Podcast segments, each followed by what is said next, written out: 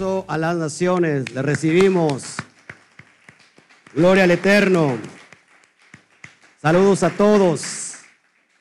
Estamos muy felices hoy, llenos de con mucho calor. Hace mucho calor aquí en la Quejilá, pero llenos de amor.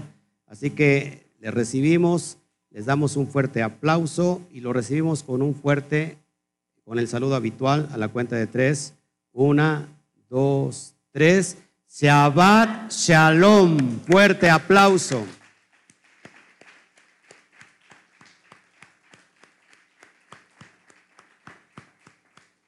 Bueno, eh, gracias por la espera. En realidad, como se dio usted cuenta, no pudimos salir el día de, hace un rato en la mañana. Eh, tuvimos unos contratiempos desde la noche anterior, desde el programa que, dimos ayer. Bueno, todo solucionado para la gloria de Hashem. En realidad, este, nos costamos muy tarde, muy tarde. Y en la mañana todavía no podíamos arreglar el asunto, los problemas técnicos quedaron ya resueltos y nos dedicamos a hacer adoración, alabanza en la mañana. Y hoy, lo prometido es deuda, les voy a entregar la segunda parte del, de lo que vimos ayer, el misterio del Bereshit. Así que no te puedes perder esta, esta, este estudio que es impresionante. Si lo viste ayer, hoy te vas a, llenar más el ojo. Así que sean bienvenidos, les saludamos. Les saluda el pastor Oscar Jiménez Glés de esta comunidad, Cami Quejilá Mundial a todas las naciones eh, y le recibimos. Qué bueno que esté con nosotros. Saludamos a todos los que nos empiezan a, ver ya. Saludos, Elvis. Es bien importante que usted se conecte, eh, se inscriba, por ejemplo, al canal de YouTube y active la campanita para que cada vez que nosotros salgamos en, en ¿cómo se llama? Al aire, el mismo YouTube, la plataforma de YouTube le va a avisar. Lo puede hacer también en, ¿cómo se llama? En el Face también hay, un, hay una manera de, darle me gusta o seguirme y, va a salir ahí. Así que todo bien, chequeme el, audio para, para iniciar, todo correcto, perfecto. Eh, bueno, el día de ayer estuvimos viendo eh, todo, el, todo el concepto que está resguardado en el, en el Bereshit. ayer, el día de ayer vimos la, la primera parte que vamos a estar estudiando durante todo este, este largo recorrido. Eh, estudiamos para que entremos en contexto. Ayer estuvimos estudiando el primer verso, el primer versículo de Bereshit o de Génesis capítulo 1, versículo 1, que dice Bereshit bara Elohim atzamayis bet haaretz.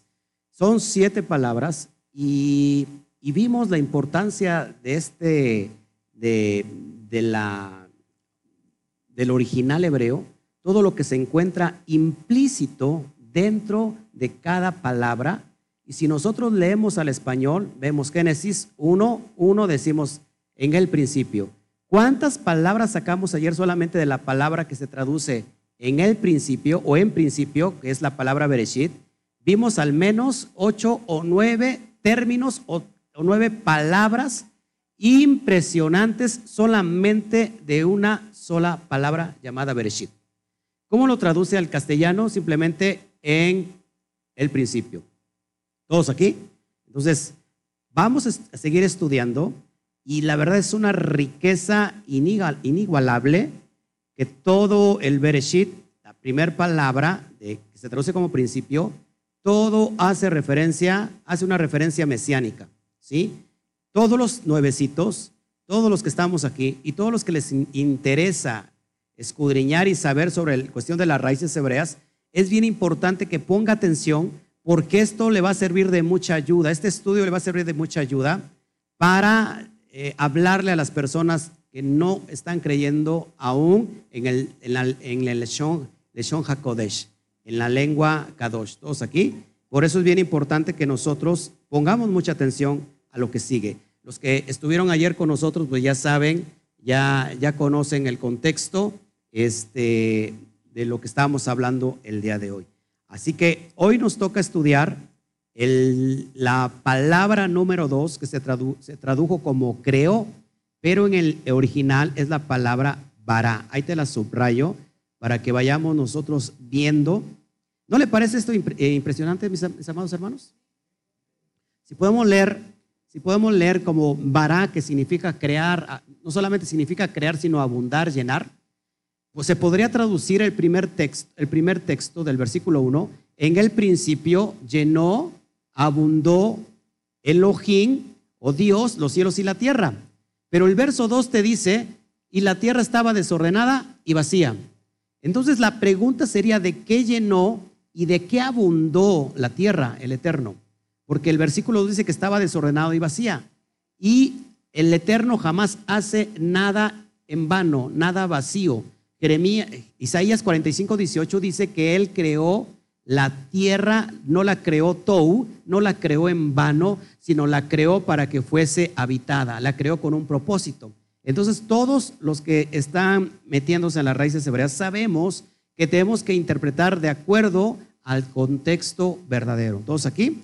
Es decir, que si nosotros solamente nos captamos y, y nos basamos en leer exclusivamente en el castellano, nos vamos a quedar muy, pero muy lejos de la verdad absoluta. ¿Todos aquí? Entonces, repasando el día de ayer vimos muchos términos de Bereshit, ¿se acuerdan? rápido nada más para los nuevecitos que, se van a, contactar o que nos van a empezar a ver después de la transmisión. Rápido para que, vayamos nosotros viendo. ¿Se acuerdan que vimos de Bereshit? Vimos la palabra Reshit, que significa primicias. Después vimos Bar, que significa hijo, pero que también significa grano de trigo. Después vimos Bará, que significa querer abundar, que ahorita lo vamos a retomar. Después vimos Rosh, que significa cabeza. ¿Qué más? El Bari, que significa mi hijo. ¿Qué más? Esh, que significa fuego. Bajit, que significa casa. Después tenemos este Shai, que significa regalo. ¿Qué más? Shayit, que significa espinas. ¿Qué más? ¿Eh? Pacto. Vimos 10 términos, 10 palabras, 10 contextos de una sola palabra hebrea llamada Bereshit. Esto es impresionante. Esto es algo sobrenatural. Es algo que va, que nos vuela la cabeza a todos. Amén. Entonces, imagínate si nosotros estudiáramos todo, todo, todo el texto de la Torah en no sé cuántos, voy a investigar, no sé cuántos, cuántas palabras tenga todo, por ejemplo, todo el Humash, es decir, todos los cinco libros de Moshe. Si, si, estudiamos en este sistema que le estoy enseñando, hermanos, nos íbamos a tardar una eternidad, pero todo lo que está resguardado ahí. Esto es impresionante y le repito, esto es verdaderamente de locos. Así que vamos para allá. Y hoy tenemos entonces nuevamente la palabra bará, que ya la estudiamos, solamente para dar un repaso. Vamos a ver la segunda palabra. Acuérdate que del texto son siete palabras. ¿Cuántas palabras son? Siete palabras. De ellas vamos a estar estudiando. Amén. Para que podamos comprender. Son siete palabras que tiene el texto que trae el versículo 1.1. Gloria a Shem. Ve apuntando, por favor, y si no te da tiempo, pues lo vas, puedes, puedes ver el estudio llegando a casa. Esta es la palabra bara del Strong hebreo 1254. ¿Qué significa bara? Significa crear, llenar, abundar. Volte a ver el de junto. Engordar. Engordar. ¿Se dan cuenta que la palabra Bar también tiene que ver con grano de trigo. Yo les hacía yo la excepción, ¿por qué una persona engorda? Cuando una persona engorda, normalmente porque come mucho pan. De hecho, ese es el concepto de la palabra esta. Vara tiene que ver con el grano de trigo, el, que, el más rico, el que está a la cabeza, y ese es el, ese es el grano de trigo para que, vaya, que va a engordar, que va a abundar. Entonces, ¿qué tiene que ver esto con el Mashiach? Ahorita lo vamos a ver. Vamos a avanzar para que vayamos viendo. Yo estoy muy gozoso hoy. Acabo de despertar, ¿no es cierto? Estoy, estoy dormido, estoy, ¿cómo se llama? Dormido despierto. No sé, la verdad es que pasé una noche increíble y luego el mosquito que mandó el enemigo no me dejó dormir. Bueno, fíjese lo que dice Colosenses 1.16. Porque en él fueron creadas todas las cosas. Las que hay en los cielos, en los Shamaín, las que hay en la Aretz, en la tierra, visibles e invisibles, sean tronos, sean dominios, sean principados, sean potestades, todo fue creado por medio de Él y para Él. ¿De qué está hablando Colosenses? ¿De qué está hablando? ¿Cuál es el concepto? ¿Y de quién estamos hablando nosotros, hermanos? Del Mashiach. Dice, en Él fueron creadas todas las cosas. Vamos para allá, por favor. Quiero, quiero enseñarte hoy, este, no sé cuánto, cuánto nos dé tiempo dar pero yo creo que van a ser tres partes de, al menos, de este estudio para que podamos ir entendiendo y no los, no los lleve a, volverse locos con tanta información. ¿Qué estaba pasando en, Colosas, en Colosenses? Recuérdense que estaban ellos, los nuevos creyentes de Colosas, estaban adorando a qué? A los dioses, a los, a los espíritus, a los ruajín, a los ruajín de este mundo. ¿Cuál es el, concepto, hermanos? Que estas personas que habían salido del mundo y se estaban agregando a la fe hebrea, hermanos, todavía seguían observando el calendario pagano, como nos suele pasar todavía a muchos que se vienen a las raíces hebreas y todavía quieren estar celebrando las fiestas que tienen que ver con el calendario pagano. Eso le llama Pablo en el capítulo 2, verso 8, le llamas los ruajín, los ruajín, los, los, los espíritus elementales, refiriéndose a todos los astros, las estrellas como espíritus porque los adoraban en la, en esta, en la antigüedad como se sigue adorando hoy. Entonces, ¿cuál era el contexto? Que no había necesidad de buscar a las estrellas, que buscar a los planetas, porque cada día tiene un nombre, ¿sí? Cada, cada semana tiene también un nombre que tiene que ver con los ruajín, los espíritus elementales del mundo, eh, y todo es completamente pagano. ¿Qué decía Pablo? No, no se fijen en eso, porque en el Mashiach, en él tenemos, nosotros, si lo miramos a él, en él fueron creadas todas las cosas, las visibles y las invisibles. Voy a poner otra vez el texto, dice, porque en Él fueron creadas todas las cosas, las que hay en los cielos y las que hay en la tierra, visibles e invisibles. Sean tronos, sean dominios, sean principados, sean potestades, todo fue creado por medio de Él y para Él. ¿Cuál es el contexto? De que en el Mashiach se vino a abonar, se vino a abundar la Torah, porque Él, eh, Él de acuerdo a su enseñanza, lo que enseñaba que era Torah, no, no hacía falta otra cosa, no hacía falta voltear a los, a los, a los cielos, por eso menciona los cielos y la tierra, menciona a, todos los que sean visibles o invisibles, sean tronos, sean dominios, sean dominios y sean principados. No había necesidad de eso. Como yo mismo les puedo decir ahora, no hay necesidad de que observe las estrellas, de que adores las estrellas, que le hagas culto a las estrellas. En el Mashiach lo tenemos todo. ¿Por qué lo tenemos todo en el Mashiach? Porque él como rabino nos vino a enseñar la capacidad de la, de Torah en nosotros. ¿Todos aquí? Entonces también haciendo referencia a qué? Al Mashiach.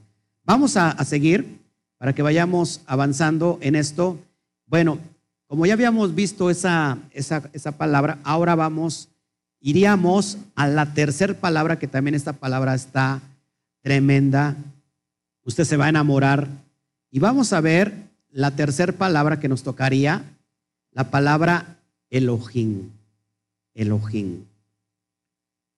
Si tú, si tú te das cuenta en el texto, quédatelo mirando. Cuenta cuántas Aleph hay. Cuenta cuántas Aleph hay. Por ahí sirve que tomo agua. ¿Cuántas Aleph hay? Hay seis Aleph. Ya desde el principio se nos cuenta toda la historia del mundo, de la humanidad. Que va a venir un redentor, que es Mashiach, pero aquí hay algo eh, encriptado, tremendo y poderoso. La palabra, la palabra Aleph, ¿cuánto vale? Uno. Ahora, pay attention. Para decir mil en hebreo se dice aluf, que es exactamente como se escribe alef. Exactamente como se escribe alef, que es para uno, en hebreo es igual, pero suena diferente, con fonética diferente. Aluf. Aluf significa mil. Entonces, ¿cuántos milenios te enseña ya el primer texto de la Torah? Seis milenios. Esos son el tiempo que va a durar toda la tierra, desde la perspectiva hebrea, seis milenios, porque el séptimo es el regreso del Mashiach. ¿Todos aquí? El séptimo milenio es la era milenial donde viene Mashiach a gobernar. Todos aquí, es impresionante. Ok, entonces nos, nos toca ver la palabra ahora. Ya vimos una, dos. ¿Qué número sería la, la palabra que nos toca? La número tres. Y esta palabra es Elohim, lo que se ha traducido erróneamente como Dios. ¿Sí? Como Dios, pero en realidad Dios se queda cortísimo. El concepto Dios, la palabra castellana Dios se queda cortísimo con la palabra Elohim, de donde se interpreta. Y vamos a estudiar entonces qué es la palabra Elohim. ¿Qué, letra sería entonces esta? ¿Qué número sería la tercera palabra? Parece, parece que estoy dando las siete palabras que se dan en, en Semana Santa, ¿eh? pero nada que ver, no tiene nada que ver en absoluto con eso. ¿Ok? Entonces vamos a ver, y esto es impresionante, velo apuntando. Ponemos ahí lo que usted ve en rojo es Elohim, y voy a subrayar las letras en blanco y de ahí se extrae la palabra él. Él, que es un, una, ¿cómo se puede decir? Una palabra corta, no, no es diminutivo, es una extracción, es una abreviación, por decirlo así, de él. Él hace referencia a, a Dios o a Elohim, pero lo traducimos como eterno. Por eso hay muchos nombres que, se, que, llevan el él. Por ejemplo, Dani el, Ishma el, ¿qué más? Misa el, Shmuel, que Samuel, ¿qué más? Hay muchos nombres. Rafael, Ezequiel, Yehezkel. Todos esos nombres hacen referencia a Elohim, al Eterno. ¿Todos aquí? Entonces la palabra él no es, no es un artículo, ¿cómo se llama? No es, no es un artículo decir, ah, él o la, no. Él haciendo referencia al Todopoderoso. Amén. Váyalo apuntando porque eso es impresionante. Si yo voy a la pictografía hebrea, tengo, voy a preguntar ahí, eh, los, ahorita los voy a tomar aquí, de veras. Acá los voy a tomar en video para que vean cómo, cómo se gozan los hermanos de, la palabra él, si yo voy a la pictografía, tengo una Aleph. ¿Con qué? ¿Con qué se representa el Aleph? Con la cabeza del toro, del buey. Acuérdense que el, toro representa liderazgo, fortaleza, poder. Por eso la Torah dice, búfalos, perdón, fuerzas como las de los que? Búfalos. Un búfalo que representa fuerza. El Aleph, por excelencia, está representando al Todopoderoso, ¿sí? Como el líder. Ahora, la Lamet, la Lamet es un bastón de pastor. Es un bastón de pastor al revés. ¿Por qué tiene esa curvatura, ese, ese palo, ese, ¿cómo se le llama? Sí, ¿cómo se le llama? El callado. ¿Por qué tiene esa curvatura? Porque cuando una oveja se sale del redil, el pastor voltea la vara y la vuelve a traer al redil. ¿Sí? Yo hago así, pero con los chivos dejo que se brinquen las trancas y que les vaya como, como quieren que les vaya. ¿Sí? Ya si el chivo regresa, entonces les quebro las patas porque hay las ovejas perniquebradas. La Torah habla de las orejas, ovejas perniquebradas. Ahora, entonces la palabra él en el pictográfico sería líder que pastorea. si nosotros queremos, queremos tener una acepción de cómo se escribía el hebreo en la antigüedad, el tiempo de Moshe Rabenu, era a través de dibujitos. El hebreo que estamos viendo en la parte de arriba es el hebreo moderno. Todos aquí, el de abajo está representando la pictografía hebrea. Se, todo se dibujaba, las palabras, las letras, perdón, eran dibujitos. Y cada dibujito, cuando lo veía una persona, aunque no sabía leer, ya veía el dibujito y ya sabía a qué se refería. Entonces, la acepción más arcaica y más profunda de Dios sería líder que pastorea. ¿Todos aquí? Ah, miren, mírenlos, cómo están, cómo salen. Ahí está. Miren cómo se gozan, hermanos, todos. ¿eh? ¿Cómo, ¿Cómo se gozan ahí? ¿Eh? Gloria al Eterno. El líder que pastorea. Vamos a sacar otra letra de, otra palabra, perdón, otro, otro texto, otro concepto de la palabra Elohim. Ya vimos la primera, él. Seguimos con otra. Ahí tengo subrayadas las, las blancas, las que son en blancas se forma otra palabra. Y vamos a ver qué palabra se forma. Se forma la palabra alam. Alam. ¿Qué significa alam? Enmudecer. Y te voy a enseñar por qué tiene que ver con el Mashiach. Esto, te, va, te va a volar los sesos, te va a volar la cabeza lo que te voy a enseñar. No porque yo lo esté enseñando, sino que son conceptos que, hemos estado estudiándolos y la verdad a mí a mí me voló la cabeza y por eso tengo que te va a volar a ti la cabeza. Esto tiene como tres años que lo di. Y todavía recuerdo que lo dimos allá por Palmira. ¿Sí ya tiene como tres años o como dos años, hermana? Como tres años, ¿verdad? Que lo dimos allá. Este, nunca lo había yo grabado. Así que está saliendo de, paquetito aquí. Ok. Entonces, alam significa enmudecer. ¿Sale? ¿Todos aquí? Seguimos. Tenemos otra palabra. Otra vez ahí Elohim. Sacamos otra palabra. Lo estoy poniendo en blanco para que ustedes vayan viendo la, la diferencia. De la misma palabra Elohim, tengo otra palabra que viene siendo la palabra Ji. Ji en hebreo. ¿Qué significa Ji en hebreo? Lamentación y dolor. ¿Todos aquí? ¿Cuántas palabras llevamos? Ya tres de Elohim. El, ¿qué más? Alam y Ji. Vamos a ir uniendo todos esos conceptos. Amén. Saludamos a todos. Qué bueno que nos están viendo. Norma, eh, ¿qué más? Que nos están viendo a la distancia.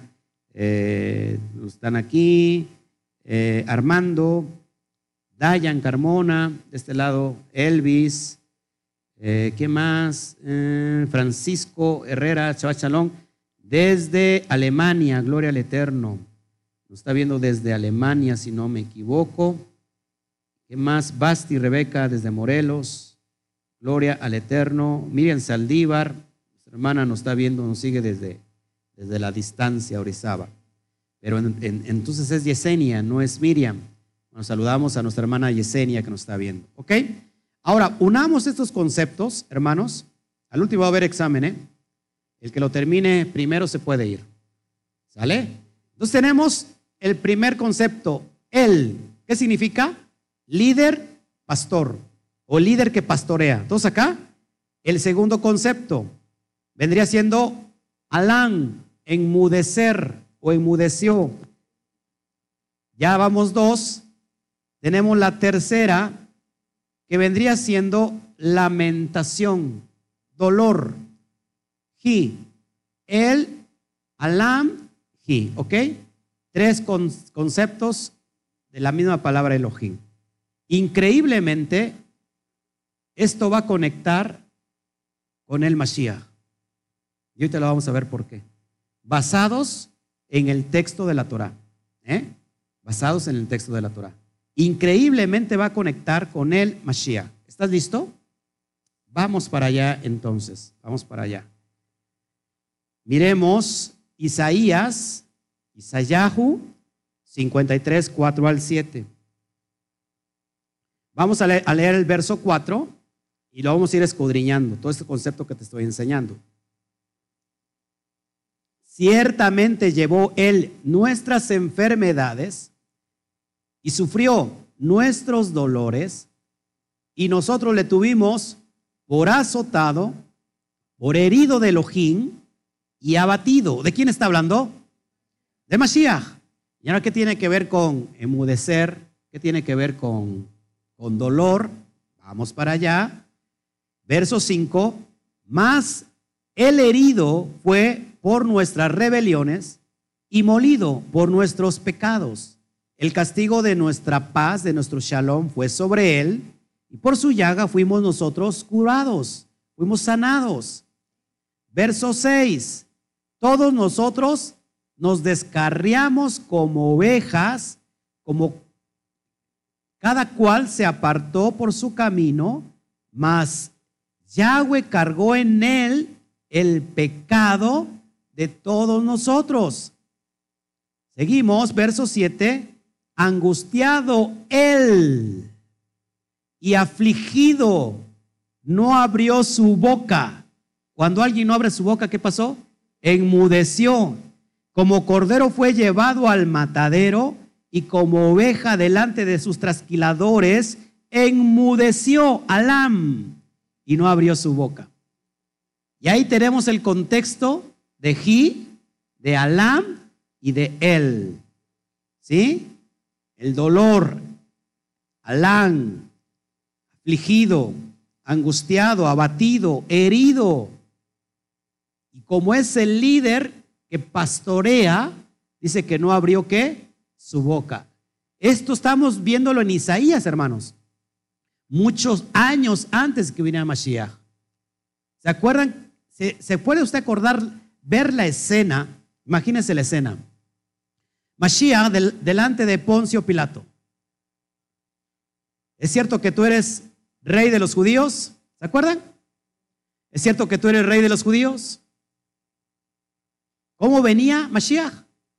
Azotado, herido, le habían escupido, le habían arrancado las barbas, lo habían azotado y lo presentan delante de Poncio Pilato y le dice, ¿quién eres tú o de qué te acusan? ¿Eres rey de los judíos? ¿Y qué dijo Mashiach? Tú lo has dicho. ¿Se defendió Mashiach? Él tenía argumentos para defenderse, muchos. ¿Él había quebrantado la ley, la Torah? No. Él estaba hablando de sedición, de voltearse en contra de, del, imperio romano. No, porque él mismo dijo, dad al César lo que es del César y a Elohim lo que es de Elohim. Pero, ¿qué hizo Mashiach?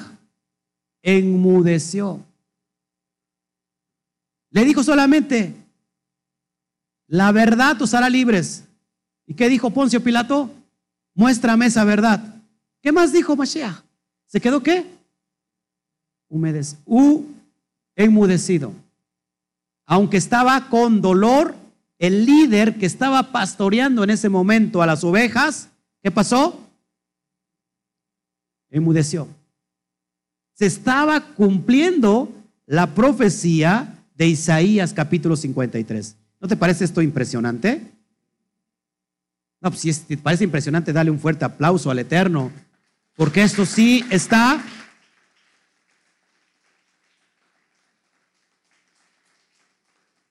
Gloria al Eterno, gloria al Eterno. Ahora, lo que te voy a enseñar está de locos. Entonces, en pocas palabras, podemos decir, el líder, pastor, que enmudeció en medio, en medio de su lamentación y dolor. ¿Quién? Yeshua HaMashiach. El líder, pastor, que enmudeció en medio de su lamentación y de su dolor. ¿No te parece impresionante esto? ¿Dónde podemos ver esto si lo leemos solamente al español? ¿Dónde podemos sacar todas estas ideas si lo leemos al español? ¿Por qué la gente se molesta que digas, ay, ¿por qué no dices Dios? Eres muy, ¿cómo te, dicen? eres muy religiosa, eres muy legalista. ¿Por qué, por qué hablar en, ¿Por qué hablas en hebreo si el español es tan rico? ¿Sabes? No hay ningún idioma que tenga tal riqueza como la Shon HaKodesh, como el hebreo. Número uno, número one, porque el hebreo no es humano, el hebreo es divino. Es lenguaje divino, lenguaje kadosh. Por más que le busquemos al español, no vamos a dar. Entonces, fíjese la idea tan hermosa de, sacar esto de esta palabra Elohim, el líder pastor que emudeció en medio de su lamentación y dolor. ¿No le parece increíble que ya desde el, desde el primer texto de la Torah, ahí te está anunciando el plan de redención, de la futura, de la futura redención al pueblo de Israel, que se iba a dividir en dos, porque inicia la palabra, el primer texto de la Torah inicia con la, con la letra Bet. La letra Bet, ¿cuánto vale? Dos. ¿Y qué representa la letra Bet? representa la casa, una casa que se va a dividir en dos y que increíblemente, de una manera muy casual, Moche acomodó todo esto para que más adelante estuviéramos observándolo como el día de hoy. No, eso es una mentira. Esto fue escrito por el dedo del Eterno, de Elohim. Algo que estaba ya resguardado y que ahí nos estaba anunciando las promesas de redención. ¿Cómo es posible que nuestros hermanos de la casa de Judá no se den cuenta de esto? Nos han llamado idólatras. Nosotros no somos idólatras, nosotros creemos en un solo Elohim. Creemos en Yahweh, creemos en el Esma Israel, Yahweh Eloheinu, Yahweh Hat, oye Israel, Yahweh nuestro Elohim, Yahweh uno es. Nosotros no exaltamos al Eterno, pero también damos la honra al Hijo, al Sadik, que iba a ser un medio propiciatorio para que cada uno de nosotros fuéramos alcanzados. Eso no, le llamo, eso no se le llama ser idolatría. Pero esto está resguardado para los tiempos postreros. Esto es impresionante, hermanos. A mí me, llena mucho de, pasión enseñar todo esto. Espero que, que a ti también te esté pasando lo mismo. Amén. Bueno, ya vimos entonces, ya vimos Bereshit, ya vimos Bará y ya vimos Elohim.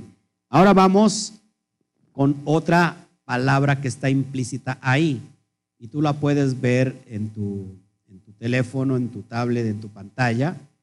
¿Cuál es esta palabra? La palabra et la palabra et. ¿Qué significa? Ah, esto parece que están viendo una tele, ahí un este, están en el autocinema, ¿eh? Están viendo ahí la, la, la pantalla ahí. ¿Quién fuera ustedes? ¿Eh? Tenemos la palabra et. ¿Qué es la palabra et? Aleph y Taf. ¿Todos aquí? Aleph y Taf. ¿Por qué no se traduce estas palabras? Si te das cuenta, no tiene traducción no tiene traducción. ¿Por qué no se traduce esta palabra et, que está formada por el alef y la tat y la taf, ¿ok? Acá me preguntan, Francisco Herrera, que si fue, si fue en la cruz o en un madero donde colgaron a la don Yeshua. Esto lo, lo vimos ayer, mira el estudio, y la misma, la misma letra hebrea te va, la misma pictografía hebrea te va a decir en dónde fue colgado el Mashiach. No hay error de equivocación. Cuando nosotros nos fundamentamos en la Torah, ayer hablamos eh, respecto a, eso, vea, vea, el estudio de ayer. Sigamos avanzando entonces. Entonces vemos esta palabra, Aleph Taf, no se, no se traduce. Y ahorita vamos a ver por qué no se traduce. Esta palabra estaríamos viendo la cuarta palabra. ¿Sí? Póngame atención, por favor. Bereshit bara Elohim y vamos a, ver ahora Et. Todo el mundo sabe aquí quién es el Aleph y la Taf. ¿Qué significa Aleph y Taf? Significa el principio y el fin. Haciendo referencia al Eterno, al Todopoderoso. Pero vamos a ver cómo esta sombra profética apunta al Mashiach. Amén. Ahorita te lo explico. ¿Por qué no se traduce a ningún idioma al Taf? ¿Por qué no se traduce a ningún idioma esta palabra, et? En la concordancia Strong, et se menciona en la Biblia más de 11 mil veces. Esto es una locura, hermanos. En toda la Biblia, en la Tanaj, la palabra et se menciona más de 11 mil veces. Y esas no tienen traducción. Allá a ver, allá atrás. Ahora voy a preguntar, ¿eh? Ya estamos en Shabbat. Espérense a que terminen el Shabbat y ya. Se hablan al oído. ¿eh? Más de 11 mil veces, hermanos. ¿Y qué creen? No se traduce. Vamos a avanzar. Esto es interesante y solamente le interesan a los, a los, a los sabios, ¿eh? a los entendidos. Et es una palabra utilizada en el lenguaje hebreo para señalar el objeto o complemento directo de un verbo transitivo. Ese es para mi cuñado. Y para mi esposa, que es es este, ¿cómo se llama? Eh, maestra de español. ¿Sí? Es un verbo transitivo. Es, en el lenguaje hebreo se utiliza para señalar el objeto complemento directo de un verbo transitivo, como un asunto gramatical. Pero estos sabios, Naún de Gimso y Akiba o Akiba, dos rabinos del primer siglo, según el Talmud, como está escrito, dice que cada vez que la palabra Ed aparece, está relacionada a una mano divina, a una marca o una señal o para amplificar algo. Pero increíblemente, hermanos, no se traduce. Y por supuesto, en nuestras Biblias al castellano nunca vamos a tener esta palabra alefta, tan importante. ¿Por qué crees que cuando nosotros empezamos a estudiar la Biblia, como buen cristiano, como buen samaritano, quiero aprender la Biblia, ¿qué te dicen? Inicia por el libro de Juan, para que tú vayas entendiendo cómo está la cosa. Vas a Juan y Juan te manda directamente al principio, a Génesis, a decir, en el principio estaba el verbo, y el verbo era Elohim, el verbo estaba con Elohim y el verbo era. Te manda con al, a Bereshit. Resulta que el libro de Juan está escrito, la mayor parte está escrito en un sentido sot, en un, en un sentido remes, no en un sentido eh, de erash. No le vas a entender absolutamente nada a Juan Juan es un rabino que no tiene nada que ver tampoco con el discípulo de, del Mashiach, es un rabino del primer siglo. Entonces, cuando vemos nuestras Biblias, no vamos a poder entender, nunca va a aparecer esta palabra. Pero bendita sea el Eterno, hermanos, que nos llena de su gracia y de su misericordia, que hoy lo estamos aprendiendo. Amén. Vamos adelante. Entonces, tenemos la palabra et, que se traduce como principio y fin. La palabra alef taf, que en el griego, se, cuando en Apocalipsis 1.8 se presenta el Mashiach, dice yo soy el alfa y el omega. El alfa es la, la primera la letra del alefato hebreo, del alfabeto hebreo, y la griego, perdón, el alfabeto griego o del, sí, del alfabeto griego, y la omega es la última, pero no tiene nada que ver una cosa con otra. Hay como 50 mil años luz de distancia entre el hebreo y el griego. Amén. Entonces vamos a ir cuadrando qué, es esta mano poderosa. ¿Cómo decía este rabino? ¿Que era una qué? ¿Una qué? Una mano divina una marca, una señal. Vamos a ir cuadrando todo esto porque se me parece importantísimo. Y vamos precisamente al libro de Apocalipsis, Revelaciones. en el capítulo 1, versículo 8. Dice así, yo soy el Aleph y yo soy la Taf. Dice quién? Yahweh, Elohim de los ejércitos, se traduce como, como Elohim Sebaot, del cielo, el que es, que fue y que está viniendo, Ja Elión, eso es según la versión Kadosh. ¿Sí? ¿Qué pasa cuando nosotros leemos eh, fuera de todo contexto?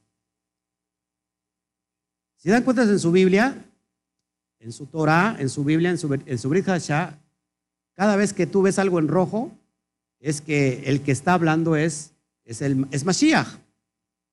Pero cuando alguien lee esto y dice, ah, mira, él es Yahweh, porque él mismo está diciendo, yo soy el Aleph y la Taf. Si lo leemos así, ¿cómo se llama? Alejado de todo contexto, podemos concluir que efectivamente entonces él es Yahweh. El problema aquí, hermanos, estamos tan leudados todavía que Yahweh no puede morir. Yahweh no puede morir. ¿Por qué? Porque es eterno.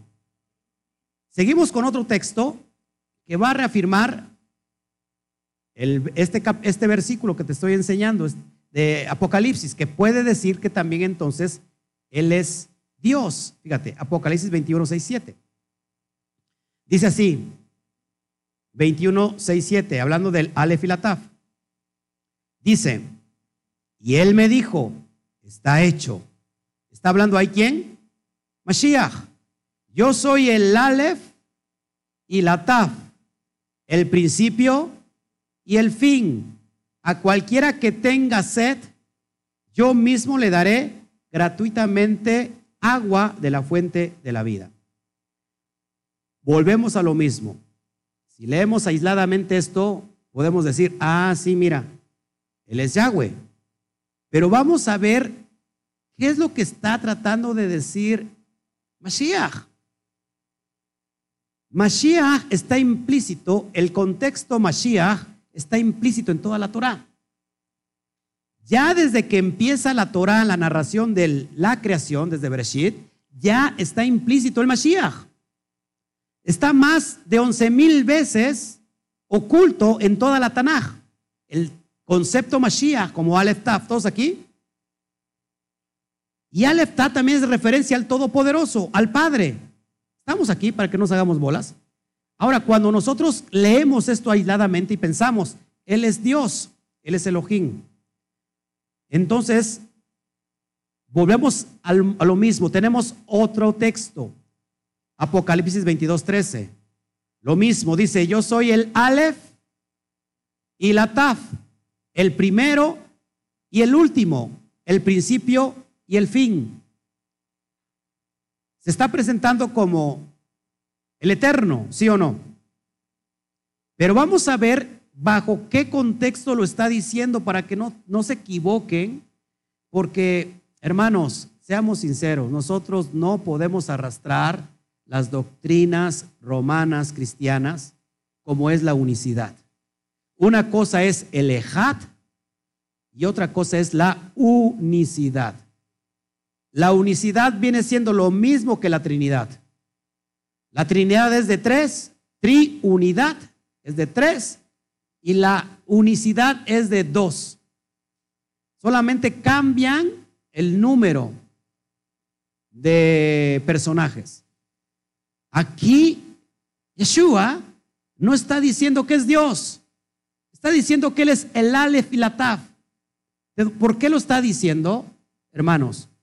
Porque según dice el libro de Filipenses, y dice Pablo, que gracias a su obediencia, él no quiso ser igual a Elohim, sino que estando en forma humana de hombre, obedeció hasta la muerte, y hasta la muerte de cruz de madero, que por eso el Padre le exaltó a lo sumo y le dio un nombre que es sobre todo nombre.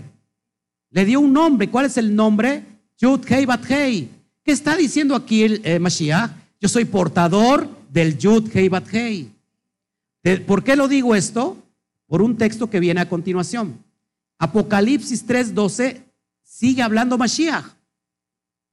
Y mira lo que te estoy enseñando, y mira, está bien clarito.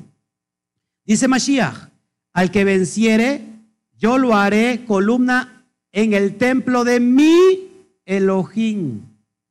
El propio Mashiach, que antes está representando como el Aleph y la Taf, yo soy el Ale, la yo soy el principio, yo soy el fin, yo soy el eh, eh, Yahweh Tsebaot, el Todopoderoso. Está hablando, está hablando cómo? ¿Cómo está hablando? En representación del Padre. Y él mismo aquí te lo dice, te lo dice muy claro, dice, al que venciere, yo le haré columna en el templo de mi Elohim, y nunca más saldrá de allí, y escribiré sobre él el nombre de mi Elohim, y el nombre de la ciudad de mi Elohim, la nueva Jerusalén, la cual desciende del cielo, de mi Elohim y mi nombre nuevo. Y mi nombre nuevo. Y mi nombre nuevo. ¿Cuál es el nombre nuevo de Yeshua? Yod Entonces, si él es Yahweh, ¿cómo va a tener Yahweh su, Dios? Su Elohim. Ahí está clarísimo. Mashiach está representando el Aleph No sé si me explico. ¿Cuándo se cumplió todo eso? ¿Eso estaba prefigurado desde antes? Hermanos, ¿sí o no? Estaba prefigurado, lo estamos viendo que desde antes, desde la creación, está prefigurado Mashiach. ¿Cuándo se vino a dar cumplimiento?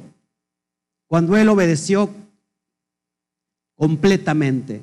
Cuando fue un sadi completo, fue un justo, fue un kadosh y guardó la Torah y sus preceptos y los enseñó así.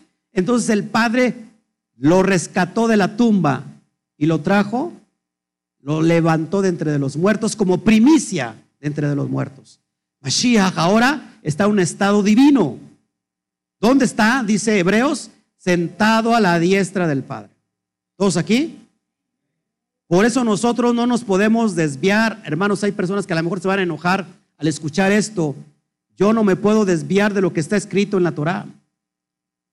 Lo que está desviado, lo que va a lo, a lo, que no es, lo que está contrario, se le llama idolatría. Luego, por eso no le damos la honra a Mashiach. Hermanos, le estamos dando toda la honra. Le damos la gloria, la alabanza, porque por medio de Él fue un medio, un medio acepto delante del Padre, para que cada uno de nosotros vayamos a cumplir todo lo que dejó escrito. Amén. Hoy amamos a Mashiach. Tanto que estamos hablando de él. Y yo sé que todo, todo el Antiguo Testamento, lo que se le ha conocido como Antiguo Testamento, todo apunta, apunta a una sombra mesiánica completamente. Sigamos adelante y vamos a ver Colosenses para que ahora sí lo puedas ir entendiendo. Colosenses capítulo 1, 15 al 19. Porque en él fueron creadas todas las cosas. Las que hay en el cielo que hay en la tierra, visibles e invisibles, sean tronos, sean dominios, sean principados, sean potestades, todo fue creado por medio de Él y para Él. Verso 17, y Él es antes de todas las cosas. Y Él es antes de todas las cosas. ¿Ya ves que entonces ya Él preexistía? Presten atención. Ah, mira, ya Él preexistía. Él es antes de todas las cosas, el concepto Mashiach. Claro que sí. Y todas las cosas por, en él subsisten. Fíjate esto.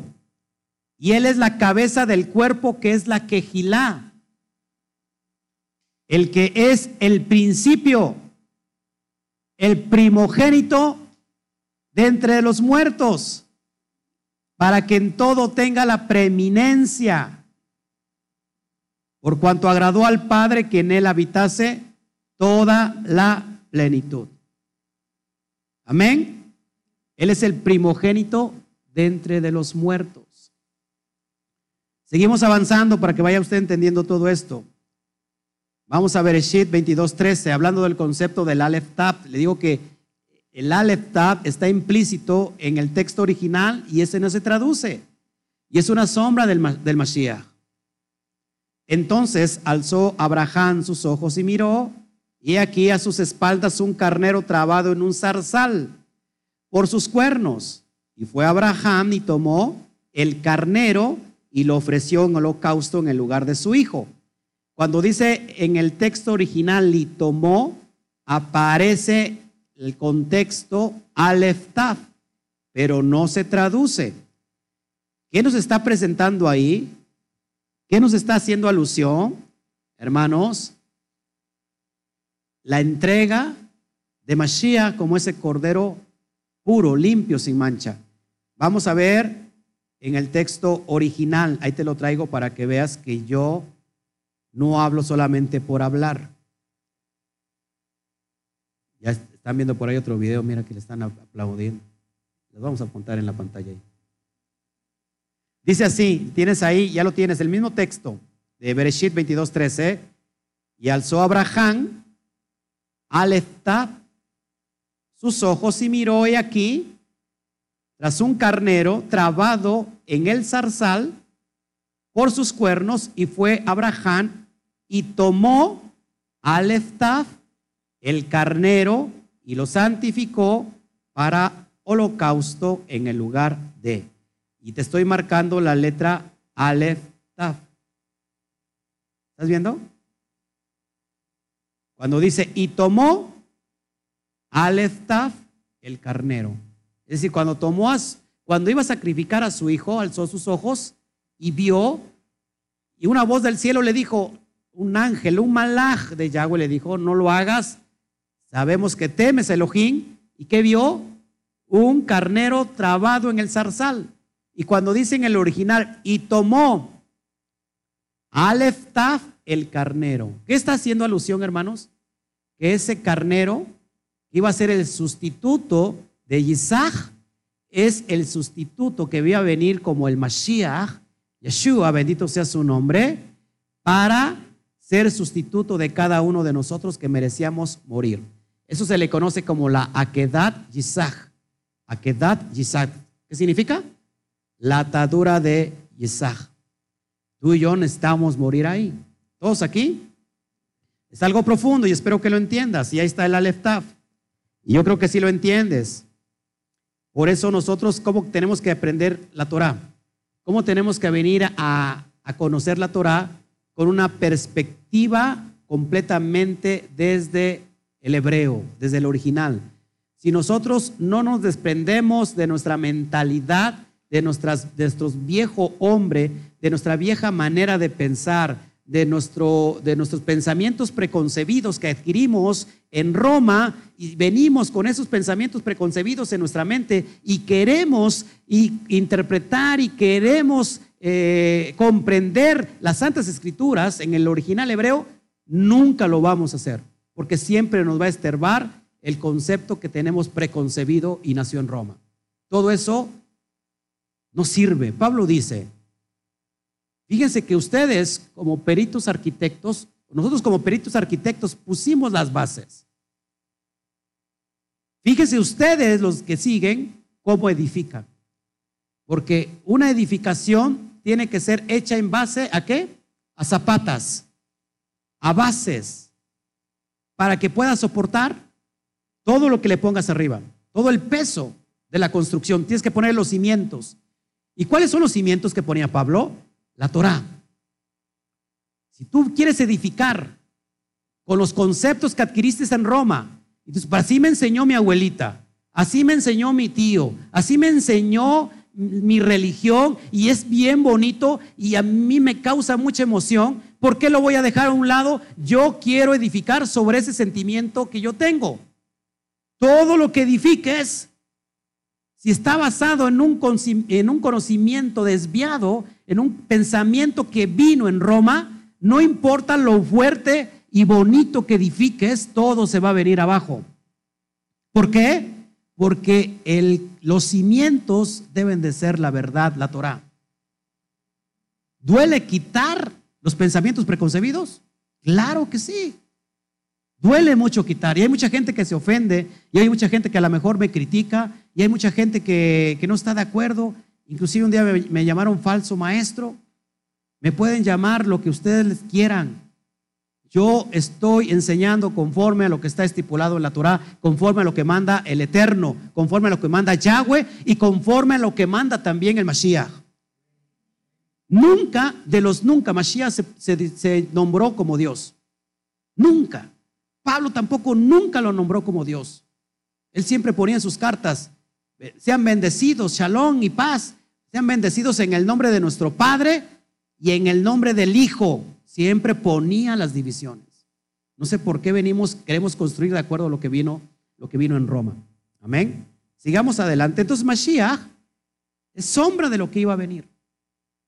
Mashiach era sombra de lo que iba a venir, ya estaba anunciado, ya estaba prefigurado. El, corde- el- el cordero que se sacrificó en Pesach, ¿era Mashiach? ¿O era una alusión de lo que iba a venir? Era una alusión. Este carnero que cuenta Abraham, que lo toma como sus- sustituto de su propio hijo que amaba a Isaac, ¿este carnero era el Mashiach o era una alusión? Aprendamos a comprender el lenguaje hebreo, aprendamos cómo tiene que ser el lenguaje hebreo y, y siempre muchas cosas las abra en Mashal. Si tú no sabes qué significa Mashal, mi hermano, estás muy alejado de la Torah. Mashal significa parábolas, analogías. Mucho texto de la Torah está escrito así. Es para poder comprender mejor nosotros, está escrito en un término humano y le da, eh, hace una analogía con algo natural que nosotros conocemos para darle propósito. ¿Cuántas veces se presenta el Elohim como, como brazo fuerte? ¿Es en realidad un brazo fuerte que está ahí, que baja y que lo vemos?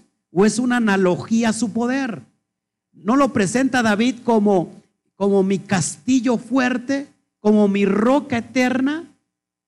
En realidad, Yahweh es un castillo grande, es un escudo que es, es una forma de expresión idiomática, de acuerdo a lo que está implícito en el hebreo. ¿Sí? Por ejemplo, cuando tú lees un poema, los poemas están escritos siempre en analogía, en mashal, en metáforas. Tú ves un poema y no dices, ay, sí, tienes el cuerpo como una mariposa, eres ligera que va por aquí y por allá. La persona a la que le está dic- dando ese poema, en realidad es una mariposa o es alguien que a lo mejor es una persona delgada. No sé si me explico, hermanos. Eso es lo que tenemos que ir aprendiendo. A veces nos falta mucho, nos falta mucho por aprender. Y si nosotros queremos aprender sin desaprender primero, nunca vamos a aprender. Una vez más, si nosotros queremos aprender sin desaprender, nunca vamos a aprender. ¿Todos aquí? Es preferible quitar mis viejas ideas, mis viejos conceptos y que la luz penetre completamente de la Torah. Amén. Aunque me haga enemigo por decirles la verdad. Pablo decía, me he hecho su enemigo por decirles la verdad. ¿Acaso me he hecho su enemigo por decirles la verdad? ¿Qué creen? Sí. Así que si nosotros tenemos muchos seguidores, pero no tenemos enemigos, entonces estamos le dando gusto a las personas. Yo no estoy aquí para darle gusto a las personas. Estamos dándole aquí para anunciar la verdad. Amén. Cueste lo que cueste. Seguimos adelante. Para ir avanzando, esto es poderoso, precioso. Vamos a otro concepto con, el, con eh, Josué. Abre tu Torah en Josué 6.5, te lo pongo en pantalla para que lo puedas tú ver. Y dice así, entonces sonará un toque prolongado del shofar. Al oír el sonido del shofar, cuando dice al oír el sonido del shofar, viene la palabra aleftaf. En el original, en el castellano, no aparece. Parece que estamos en Veracruz, ¿verdad? Bueno, estamos en el estado de Veracruz, pero digo, parece que estamos en el puerto. Ahorita nos vamos a nadar a la piscina terminando Shabbat.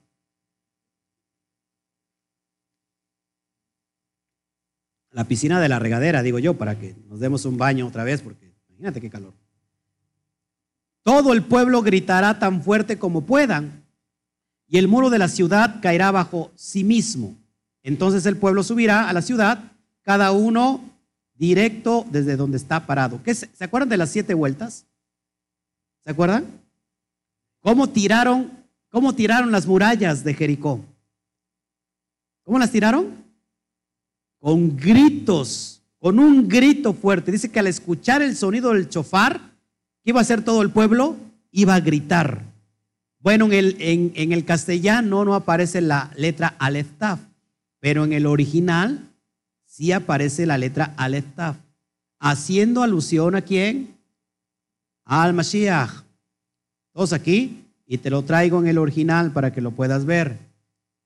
Dice así, dice, y sucederá en el tocar del cuerno del carnero al oír vosotros, mira dónde está, Aleph, Taf, la voz de la trompeta gritarán todo, el pueblo gritó grande y caerá la muralla de la ciudad bajo ella y subirá el pueblo y el hombre frente a él. En el texto original de Yehoshua 6.5 viene el contexto de Aleph Taf. ¿Estás, ¿Estás escuchando eso? ¿Estás viendo eso? Impresionante. ¿Qué representa el Aleph Taf una vez más, hermanos?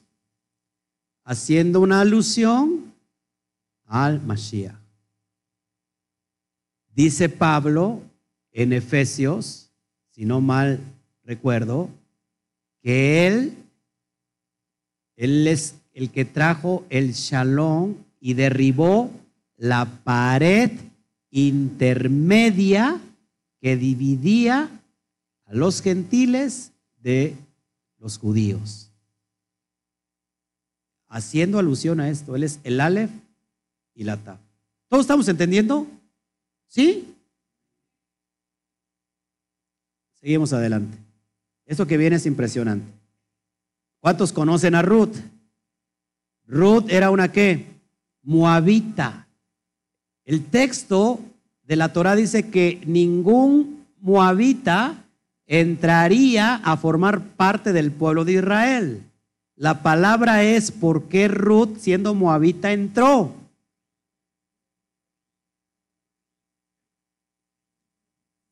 La Torah es explícita y dice, no entrará ningún moabita. Pero sin embargo, Ruth es moabita y entró.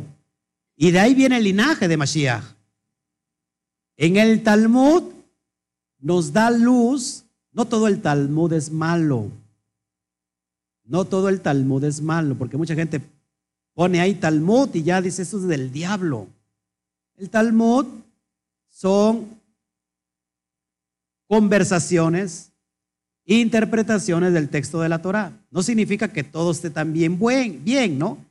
Pero precisamente en el Talmud nos da referencia de que sí podían entrar las mujeres a formar parte de Israel, no así los varones. Y ahí queda conciliado el texto de la Torah. Ahora, Ruth, cada vez que aparece en el texto de la Torah como una moabita, nunca aparece Aleftaf al lado de su nombre. Eso es bien importante. Venga, préstame atención. En el texto de la Torah, cada vez que Ruth aparece como moabita, junto a su nombre nunca aparece el término Aleftaf. Sin embargo, cuando pasa a formar parte del pueblo de Israel, es decir, cuando ya es redimida, aparece junto a su nombre Aleph Taf. Siempre va a aparecer a su lado. ¿Qué nos está enseñando, hermanos? Que el Aleph Taf es, un, es una representación, una alusión al Mashiach. Por medio de él íbamos a traer qué? Iba a venir qué? La redención. Mire, te lo voy a enseñar también otra. Raaf. Raaf. ¿Quién era Raaf, mi hermanos? Una ramera. ¿A quién representa Raaf? Si es una ramera a, a las comunidades gentiles, a los que se fueron y se convirtieron en rameras, a la casa norteña. Sin embargo, Raab, ¿qué hizo? Ayudó a, los que fueron espías. Fíjate lo que dice el verso capítulo 6 del 22 al 23. Más Yehoshua dijo a, a los dos hombres que habían reconocido la tierra, entrad en casa de la mujer, ¿qué? Ramera, y haced salir de allí a la mujer y a todo lo que fuere suyo como tú lo jurasteis o como lo jurasteis. 23. Y los espías entraron y sacaron a Aleftaf Raaf, a Aleftaf su padre, a Aleftaf su madre, a Aleftaf sus hermanos y todo lo que era suyo, y también sacaron a toda su parentela y los pusieron fuera del campamento de Israel.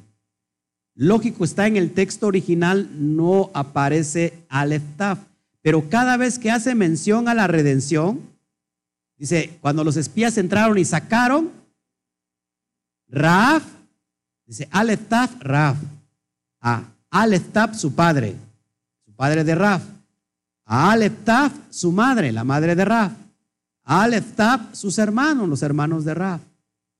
Haciendo referencia a qué, hermanos, no se me duerma. Haciendo referencia a qué? A la redención, a la sombra profética del Mashiach que había de venir. Vamos al texto original para que lo vayamos viendo. Bueno, ahí está el Aleph para que lo puedas tú ir descubriendo. Aleph saludos a todos, Caleb. Caleb Peláez desde, este, ay, desde me olvida el nombre.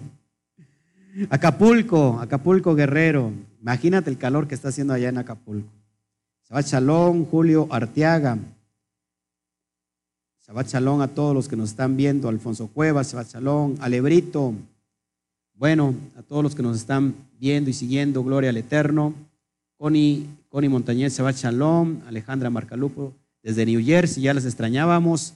A las New Yorkinas, Angélica berrones, en sentido legal, no en el sentido ontológico. Bueno, es tu perspectiva, Angélica, la respetamos. Nosotros estamos aquí para anunciar la absoluta verdad. Amén. Sigamos adelante entonces.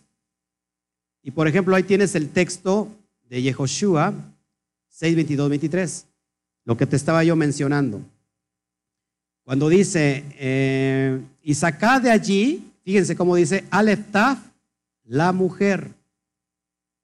Otro texto. Y sacaron Aleftaf, Raaf. Y Aleftaf, su padre. Y Aleftaf, su madre. Y Aleftaf, sus hermanos. Y Aleftaf, todos los que para, él, los que para ella y Aleftaf, toda su familia. Haciendo alusión a qué, hermanos? A la re redención. Shabbat Shalom, Luis Pérez. Iniciamos hoy antes. Iniciamos antes de lo acordado porque no salimos en la mañana. ¿Todos estamos acá agarrando el hilo? ¿Sí, hermanos? ¿Le estamos dando la gloria a Mashiach, sí o no? Pues déle un fuerte aplauso si es así. Pero con ganas. ¿Le estamos dando la honra a, la obra del Sadik, sí o no? Sí, amén, claro que sí. Claro que le estamos dando la honra al Sadik. Seguimos adelante entonces. Vamos a ver otro, Zacarías 12:10.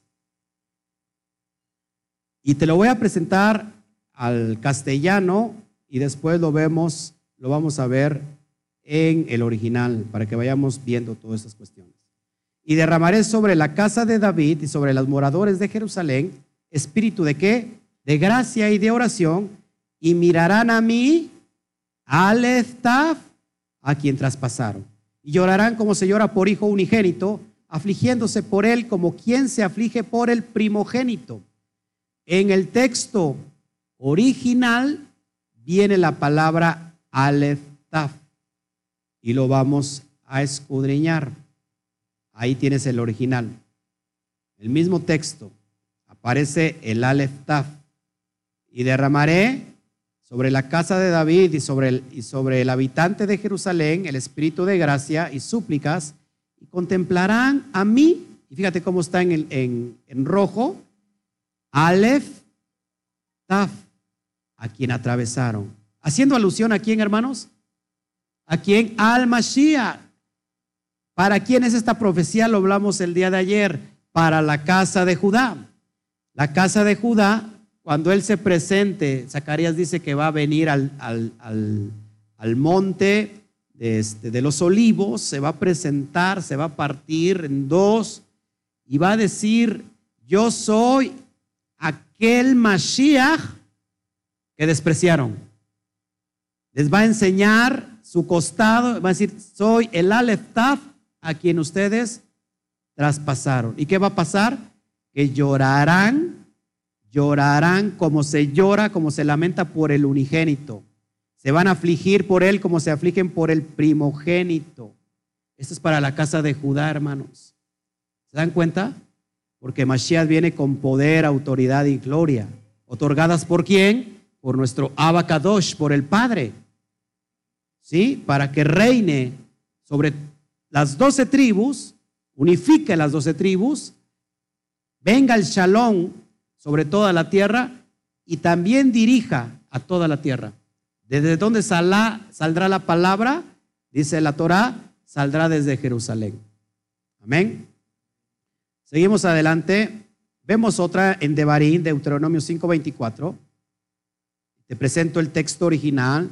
Y dijiste, sé aquí, nos mostró Yahweh, nuestro Elohim, Aleph su gloria, y Aleph su grandeza, y Aleph su voz. Escuchamos en medio del fuego del día en ese que vimos que habla Elohim con el hombre y vive. En el texto original, una vez más, está el concepto mesiánico de Aleph Taf. ¿Sí, amén? Para que vayamos entendiendo todo esto y no se nos malinterprete. Y no, sobre todo, no usted no malinterprete la Torah, porque eso sí hace mucho daño, malinterpretar la Torah. Tenemos que ser muy diestros, dar al blanco, porque entonces si no damos al blanco, fallamos y eso es pecado. Amartía, del griego no dar al blanco. El pecado, puede haber pecado por abón, puede haber eh, pecado por pesha, peshat. ¿Sí? ¿Todos aquí? Para esos no hay redención solamente por medio de un goel, de un redentor. Ya lo vimos en la en la porción de las parashot que tiene que hablar de todas las cuestiones de los, de los korbanot. Amén. Seguimos avanzando.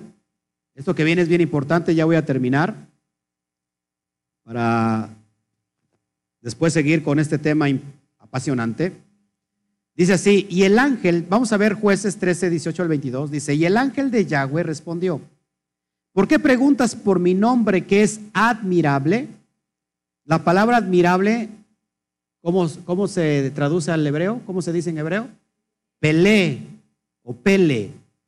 Verso 9, y Manoa tomó un cabrito y una ofrenda y los ofreció sobre una peña a Yahweh, y el ángel hizo milagro ante los ojos de Manoa y de su mujer, porque aconteció que cuando la llama subía del altar hacia el cielo, el ángel de Yahweh subió en la llama del altar ante los ojos de Manoa y de su mujer. ¿Un ángel de quién?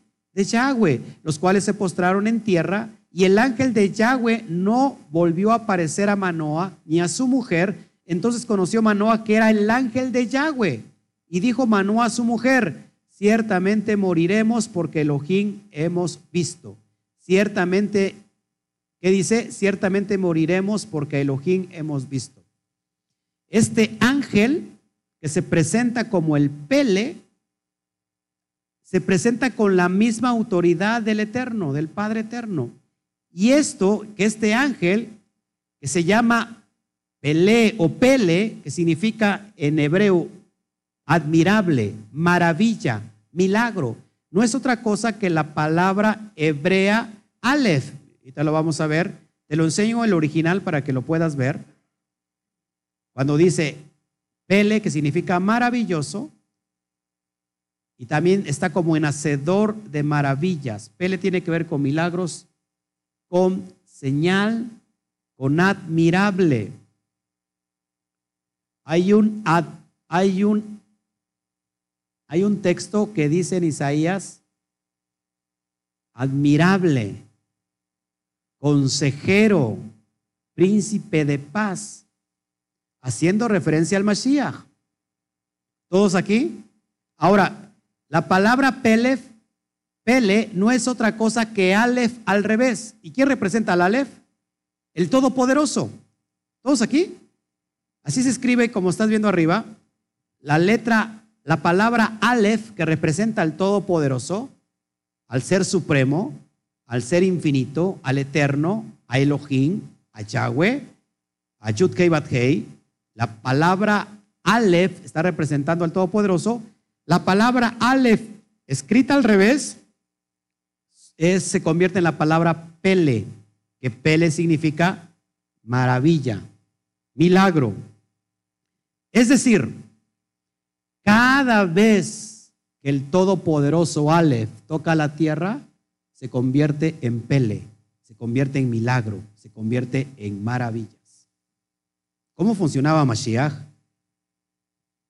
Cuando podía fusionar el cielo y la tierra y venir y traer cosas maravillosas y milagrosas, precisamente la autoridad que traía Mashiach y que cada uno de nosotros podemos tener esa autoridad.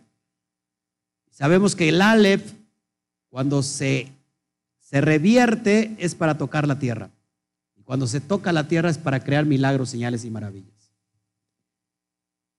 ¿Está entendiendo? Denle un fuerte aplauso al Eterno. Esto es precioso. Esto es precioso.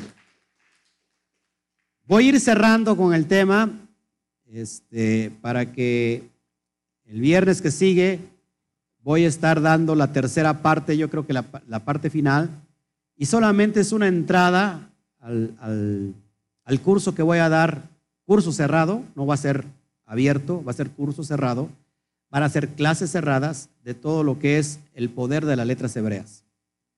Cada letra hebrea tiene una energía ¿Por qué digo esto? Porque con ella fueron creados los cielos y la tierra. Cada letra tiene una vibración. Por eso nosotros cuando aprendemos esta idea, vamos a una mayor dimensión, pero tenemos una mayor responsabilidad también. Así que ya muchos se, han acercado a mí, ya después les daré el, cómo se llama, el día y cómo lo vamos a hacer. ¿Ok? Entonces tenemos una, una más en Ezequiel 9:16. Y si tú lo lees, dice así. Vamos a ver que ahí viene la letra Taf. Ya vimos el Aleph, que cuando se, se revierte, cuando se escribe al revés, se convierte en Pele, en maravillas. Ezequiel 9:1 al 6 dice, clamó en mis oídos con gran, con gran voz diciendo, los verdugos de la ciudad han llegado y cada uno trae en su mano su instrumento para destruir aquí que seis varones venían del camino de la puerta de arriba, que, mira hacia el que mira hacia el norte, y cada uno traía en su mano su instrumento para destruir. Y entre ellos había un varón vestido de lino, el cual traía a su cintura un tintero de escribano, y entrados se pararon junto al altar de bronce. Ahí viene la palabra taf, que no viene en lógico en el texto al español, sin embargo, te voy a enseñar lo que sí viene en el hebreo. Verso 3. Y la gloria de Elohim de Israel se elevó de encima del querubín, sobre el cual había estado al umbral de la casa, y llamó Yahweh al varón vestido de lino que tenía en su cintura el tintero de escribano, y dijo Yahweh, pasa por en medio de la ciudad, por en medio de Jerusalén, y pon una señal. Subraya por favor ahí la palabra señal. La palabra señal es taf. Pon una señal. ¿En dónde tenía que poner la señal? En la frente a los hombres que gimen y que claman a causa de todas las abominaciones que se hacen en medio de ella. Iba a destruir a todos en la ciudad, a todos, a chicos y a grandes, pero solamente iba a respetar a aquellos que tuvieran una señal en la frente, una ot. En hebreo es ot, señal. Otaf. Amén. Verso 5. Y a los otros dijo, oyéndolos yo, pasad por la ciudad en pos de él y matad. No perdone vuestro ojo ni tengáis misericordia. ¿Qué dice? Matad a viejos, jóvenes y vírgenes, niños, mujeres, hasta que no quede ninguno. Pero todo aquel sobre el cual hubiere taf, señal, no os acercaréis y comenzaréis por mi santuario. Comenzaron pues desde los varones ancianos que estaban delante del templo. Dice que el juicio por la casa se empieza. ¿Cómo tiene que tener la referencia estas personas que van a ser salvadas de la destrucción? Esto lo vemos también en Apocalipsis. Esto lo vemos que va a haber una señal en la frente, que van a ser marcados con una señal, y otra señal es una marca que es de la bestia, que es para destrucción. Bueno, esta marca es la TAF, una laptop que estás viendo arriba. Mira, y ahí lo tienes en pantalla, te lo dejo un ratito para que veas el original. Y ahí dice, pon una tap sobre ellos. Y tap, señal, se escribe Aleph, perdón, se escribe Taf Baf. Tap significa señal. ¿Y cuál era la marca, hermanos? ¿Cuál es la pictografía de la letra Taf? increíblemente una, una señal, una marca. Pero si lo vemos así, ¿qué, vemos? Una cruz. ¿Se podrá equivocar el hebreo? ¿Verdad que no? Entonces, ¿por qué decimos que la cruz es pagana? Si la cruz hace referencia a una, una letra pictográfica hebrea. Y aquí dice que se tiene que poner una marca. no es el sello del, de ceniza que se pone los miércoles de ceniza para Semana Santa. No tiene nada que ver con eso. Esto es mucho más allá profundo. ¿Qué significa la TAF también? Pacto. Esta señal será algo ¿cómo se puede decir? ¿Literal? ¿O estamos hablando de algo espiritual? ¿Cómo es que el Mashiach va a saber que yo tengo una taf en la frente? Si la taf significa pacto, cuando abrazo los pactos, cuando abrazamos los pactos, estamos siendo sellados para el, tiempo de la redención. Amén. Gloria Y mira, ahí está la marca estipulada en el libro que acabamos de ver. Y lo mismo que dice el libro de Apocalipsis. A los que gimen, a los que están ahí clamando, están guardando pactos. Y ahorita que aparezca la, la, ¿cómo se llama? La figura, porque tú no lo puedes ver todavía, porque va retrasadito un poquito la, la emisión, y ahí lo ves. ¿Qué tienen en la frente? Los que gimen, una taf, una marca, una señal que significa pacto, pero no tiene nada que ver con la cruz de ceniza, ¿eh? Eso sí es pagano. No, eso tiene que ver con la profundidad Si nosotros venimos del cristianismo, hermanos, ¿qué veríamos inmediatamente ahí? Una cruz. Pero cuando nosotros ya sabemos hebreo y sobre todo la pictografía hebrea, inmediatamente ¿qué vemos ahí? No vemos una cruz, ¿qué vemos? la letra Taf. Y la letra Taf significa pacto, una señal, una marca. Esto es fuerte en el mundo espiritual. Amén. ¿Cómo ven? Está impresionante esto. Amén. Y bueno, ya para cerrar, en la próxima emisión vamos a ver la palabra, la sería la 1, 2, 3, 4, la quinta palabra que tiene que ver con los cielos. Samajin. Samayin, y vamos a ver que también esto hace alusión completamente al Mashiach. Amén.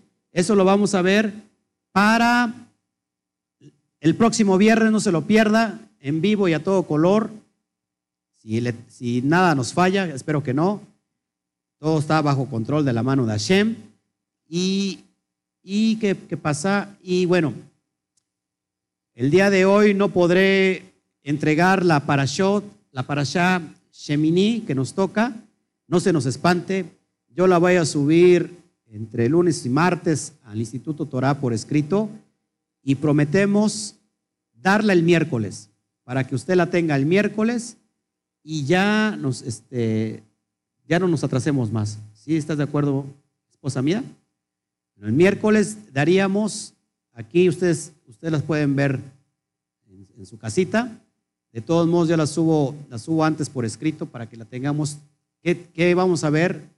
porque Shemini tiene que ver con el día octavo, el día que se, que se inauguró el Beit Hamidash, y habla del primer sacrificio, y habla de la muerte, de algo trágico, de la muerte de los hijos de Aharón, Nadad y Abiú. ¿Por qué? ¿Qué hicieron ellos? Fuego extraño. Por eso es bien delicado ministrar la presencia del Eterno, porque aunque ellos eran Juanim, eran sacerdotes, sin embargo hicieron qué? Fuego extraño. También abarca Levítico 11 que habla de toda la cuestión de la dieta kosher, de todas las leyes dietéticas que todo Bene Israel tiene que guardar. No solamente el judío, porque he escuchado rabinos decir que solamente es para los judíos y todos los demás gentiles pueden tragar lo que sea. Perdón. Pueden comer lo que sea. Sin embargo, eso no dice la Torah. La Torah es clara que solamente hay una ley. Una misma ley será tanto para el natural como para el extranjero. Pero a nosotros nos quieren ver siempre como, como gente de segunda clase. Es decir, usted puede comer lo que quiera, nosotros solamente guardamos las leyes dietéticas. No, es para todos los Ben Israel. Amén. Así que estás interesado, bueno, pues yo la voy a dar, este, prometo darla ya lunes, martes. El miércoles la doy en video para que la tengan, sobre todo los, los pastores, que nos están siguiendo y que nos dicen, ¿sabe qué, pastor? Nosotros nos guiamos por sus enseñanzas, las damos también en nuestras, en nuestras comunidades. Así que prometo que me voy a poner al corriente y vamos a dar quizás una antes de tiempo para los que están, están enseñando con estas enseñanzas. Así que bueno, pues nada, si hubiera preguntas en el chat ya para irnos. A ver, em, gracias, gracias por, por sus comentarios, Pablo Andrade, eh, Andrés Casallas de Colombia, eh, Luis Pérez, muchos, muchos no se conectaron porque salimos antes, pero bueno, usted puede ver el, video después. Aquí estamos también en, Facebook. Saludamos a todos. Y bueno, si usted tuviera alguna petición de, oración, aquí estamos de una vez para orar por esas peticiones especiales de su casa. Y antes de irnos, tenemos en punto a las 5.40 de la tarde, ya van a dar las 6. Yo realmente no pude dormir toda la noche, mis hermanos, perdón, estamos muy cansados. Si usted me ve muy ajetreado, la verdad es que, pues sí, estoy bien demacrado, bien, este, pasé una noche increíble, o sea, increíble de que no pude dormir, no de increíble de que fue excelente este, preocupado, metí mano aquí a mi, a mi equipo. Gloria al Eterno que tenemos aquí a nuestro ingeniero en casa, ¿verdad? Le hacemos gol cuando él quiera, este, compones todo el equipo de computadoras y todo eso, ¿no? Bueno, la verdad es un resultado excelente en esta, en esta tarde. Pues nada, eh, si, si hubiera más comentarios, a ver, gracias Madeline, gracias, gracias, saludos a tu papá también desde Nicaragua. Nicaragua, saludamos hasta Nicaragua. Gracias. ¿Cómo se puede inscribir al curso que lo, que lo impartirá? Bueno, no se preocupen, yo voy a poner el enlace. Voy a poner el enlace y lo vamos a, dar, creo que vía Skype, es, decir, es un curso cerrado. Son clases, eh, ¿cómo se llama? Virtuales, donde yo les voy a poner el link y vamos a poner el horario y el tiempo de duración que va a tomar este curso. La verdad es que es un curso que cuando usted lo acabe, eh, nunca su perspectiva va a ser igual. Va a ser completamente diferente, va a entender el, el texto hebreo desde otra perspectiva. Así que les invitamos. Quiero estar en el curso Pastor Amén. Váyanse apuntando para ver con cuántas personas cuento. Y este, si son más de 50, porque creo que Skype no acepta más de 50, entonces tendríamos que ver otra plataforma, que ahorita hay mucha, mucha este, entrada, por, mucha oportunidad por lo mismo de que mucha gente está recluida en casa. Pues vamos a ver eso para que si son más que bueno, ya les daremos todos los, los requerimientos de este curso, es necesario que usted lo empiece y que es necesario que usted lo acabe, que vamos a evaluar si usted no pasa el curso, pues no puede usted este, ser evaluado. Vamos a otorgar un diploma, ¿verdad? Claro, que sea con valor curricular, ¿por qué no? El mayor diploma viene de los cielos. Amén. Así que bueno, espero que te, que te puedas este, añadir. Gracias, Ramón Hernández, desde Ecuador. ¿Cómo puedo hacer para estar en el curso del alefato hebreo? Eh, Mira, número uno, este, si me pueden contactar, por favor, me pueden escribir. Si puedes poner ahí el enlace de mi correo, puedes poner ahí cami, cami mundial arroba eh. Me, me, contactan, por favor, y, este, y nos ponemos de acuerdo ya para que ir sacando la lista de todos los que van a tomar el curso. Y ya, este, otro también dice, yo también quiero estar en el curso. Miriam, sí, amén pues ya vamos ahí varios para que puedan ustedes, este, yo me apunto también, Dayan Carmona, qué bueno, excelente. Quiero formar parte del, del grupo. Jairo Arteaga, excelente. Pastor, ¿van a continuar estos estudios? Claro que sí, estos estudios que vamos a dar. Este, este estudio que vamos, los estudios que vamos a dar también, Luz, sí, escriben. Hermanos, este, ¿Qué va, va a contener el curso? Va a tener todas las notas adicionales. Usted, usted va a tener en su mano todo el PDF, todos los, los apuntes, todas las notas del curso, para que también se haga más factible. Usted lo esté viendo y usted lo esté siguiendo ya también con sus escritos. Va a contar con todos los manuales, con todo el material que es necesario para el curso. Lo vamos a otorgar, las literaturas, lo que sea, lo vamos a dar. Amén. Yo prometo este, si, ustedes quieren recursos que puedan coadyuvar a, este, curso que vamos a dar, yo les puedo hacer llegar los textos también de manera digital este, para que usted tenga todo esto y al final del día usted pueda comprender, porque al final de cuentas, cada uno de nosotros tenemos que ir a una dimensión mayor. No podemos estar, estancarnos en un solo sitio, en un solo lugar, sino tenemos que ir a mayor profundidad. Amén. La Torah es como aquel que pretende meterse a la profundidad, pero solamente anda en la orillita. y dice, estoy en la orillita y conozco mucho. No, la Torah en realidad es de mucha profundidad. Pero no podemos meternos a bucear si no tenemos el equipamiento necesario, si no tenemos el material necesario, el equipo necesario. Y, aún teniendo el equipo necesario, si no tenemos la distracción, el adiestramiento, no lo podemos hacer. Amén. Entonces, yo sí les encargo eso, va a ser impresionante. A mí me impactó mi vida, todo lo que a mí me impacta, pues es lo que yo transmito y lo que yo enseño. No pretendo, o sea, nadie puede pretender conocer la Torah sin estudiar la profundidad. Es decir, como aquel que pretende mojarse, pero aquel que pretende eh, eh, bañarse, pero sin mojarse. Es ilógico. Si te vas a bañar, si vas a bucear sin pretenderte mojarte, es imposible. Tenemos que mojarnos en la profundidad de la Torah. Así que les esperamos. Cami mundial arroba gmail.com. Ese es el, ahí lo ponen por favor. Este, ya lo tienen ahí, gmail.com. Por favor, pueden este, contactarse conmigo. Y, ahí yo este, ya los tomo en cuenta y vamos a sacar estos, eh, eh, todo lo necesario para saber más o menos cuánto tiempo nos vamos a llevar.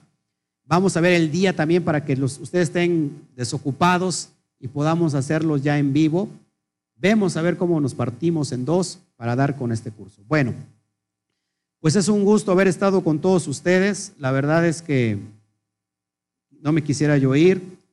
Gracias, Patti, por tu comentario. Gracias a todos. No me quisiera yo ir, pero pues me tengo que ir. No me quisiera yo ir de todos ustedes que estamos aquí, pero hace mucho calor. ¿Cuántos se prometen que se van a bañar nuevamente? ¿Eh? Sí, sí, hay que bañarse nuevamente porque, híjoles, está increíble el calor. Amén. Además sirve que cuando nos bañamos, ¿qué recibimos? Recibimos revelación. ¿Eh? O sea que bañense, bañense muy seguido. Amén. Bueno, pues es un gusto haber estado con ustedes. No se pierda la tercera parte de el misterio detrás del Bereshit, lo oculto que está en Bereshit. Vamos a dar la parte 3. Ayer la verdad es que salió puro, puro audio. ¿Cómo ven? Lo repetimos. Estuvo bien el de ayer. Estuvo bien, ¿verdad? Estuvo bien con defectos y virtudes, con amor y desamor, pero salió más, ahí más o menos. Sí, lo importante es las imágenes, ¿no? Pero estaba yo tan preocupado que un poquito me desconecté. No estoy como ahora, pero bueno. El Eterno me los bendiga, entonces eh, quiero conocerte. Este, gracias a todos por sus saludos, gracias a todos, en verdad, les amamos. Apúntense por favor a este curso que va a ser impresionante y necesario. Les amamos y no nos despedimos, sino con el habitual saludo de todos los Shabbats. ¿Cómo nos despedimos, mis hermanos? A la cuenta de un bendecido, adelantamos el Shahuató.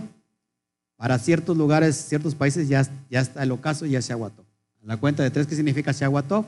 Buen inicio de semana. A la cuenta de tres, uno, dos, tres. Shahuató. Que el Eterno me los bendiga.